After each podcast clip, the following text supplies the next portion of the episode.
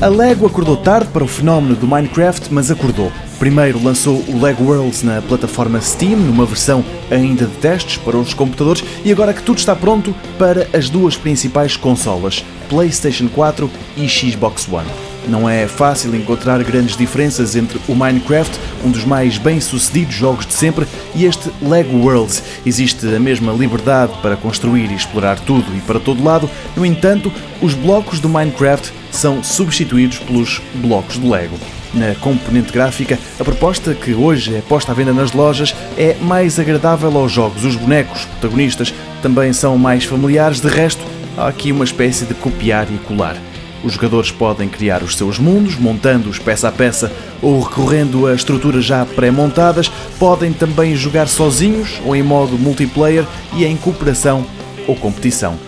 Há missões para cumprir, batalhas para sobreviver e de vez em quando objetos para descobrir e, claro, tem o seu Lego. Por isso, pelo caminho, o que não faltam são casas para se construir, desde habitações rústicas até autênticos palácios. Para quem se aventurar, o jogo promete ser viciante e nem é muito caro. Está totalmente traduzido para português de Portugal e custa 30 euros.